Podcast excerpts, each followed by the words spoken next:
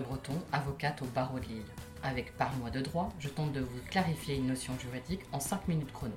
Dans cet épisode, je vous explique à quoi sert le médiateur de la consommation.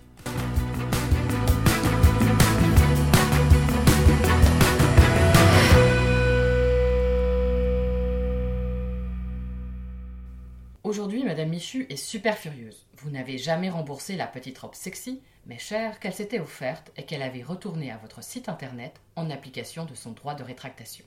Elle a donc décidé de saisir un médiateur de la consommation, car toutes les réclamations qu'elle vous a adressées sont restées lettres mortes. Bravo. Et Madame Michu est tout à fait dans son droit.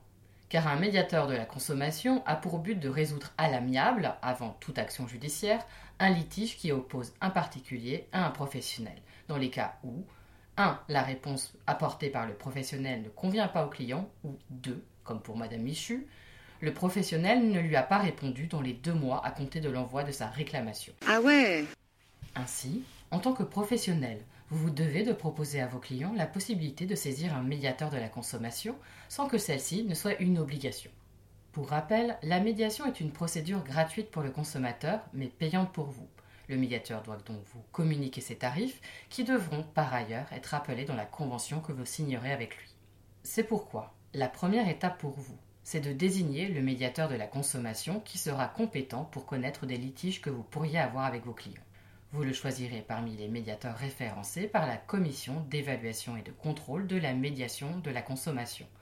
Vous devrez communiquer à vos clients les coordonnées de ce médiateur, soit sur votre site internet, soit dans vos conditions générales de vente, soit dans vos bons de commande, ou à défaut, par le biais de tout autre support adapté.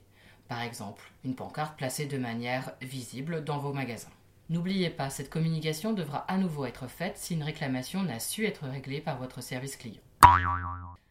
Pratiquement, si un de vos clients décide de saisir le médiateur de la consommation, en ligne ou par voie postale, celui-ci vous informera par écrit de cette saisine après s'être assuré que la demande de médiation est recevable. Vous avez tout à fait le droit de refuser cette médiation, auquel cas le médiateur en informera le client. Si vous l'acceptez, vous avez également le droit de l'interrompre à tout moment, cette médiation étant un processus volontaire. Gardez en tête que cette procédure est soumise à l'obligation de confidentialité. Sauf à ce que vous ayez trouvé entre-temps un accord avec votre client. Le médiateur proposera, dans les 90 jours suivant le début de la médiation, ou plus en cas de litige complexe, une solution que vous serez, là encore, libre d'accepter ou de refuser, tout comme votre client. Ah bon? Quel que soit votre choix, le médiateur en prendra acte par écrit et la médiation sera close. Si vous ou le consommateur acceptez la décision, vous devrez la mettre en pratique et le litige sera définitivement clos sans possibilité de saisir ultérieurement le juge.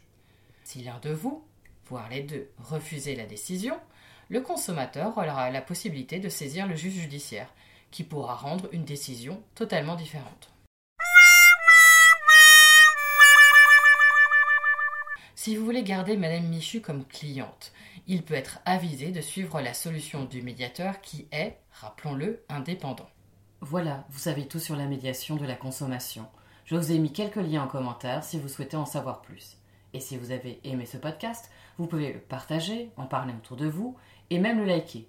Quant à moi, je vous dis à la semaine prochaine.